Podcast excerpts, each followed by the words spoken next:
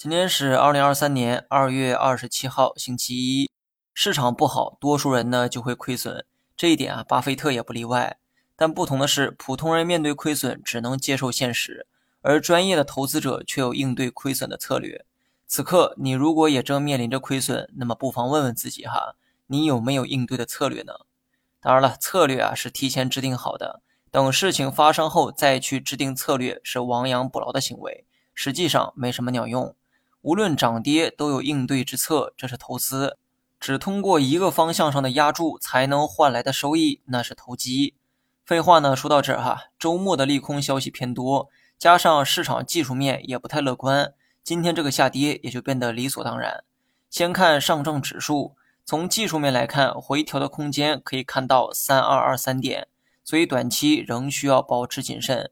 至于其他指数啊，就盯着五日线。等指数突破五日线再预期反弹，在此之前不用我说，你也应该知道该怎么做。我目前的仓位呢还是七成仓，没有任何变化。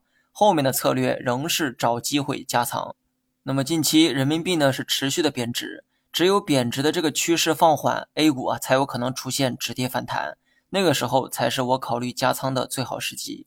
总之呢就是一句话，短线要谨慎。而长线要抓住低位捡便宜的机会。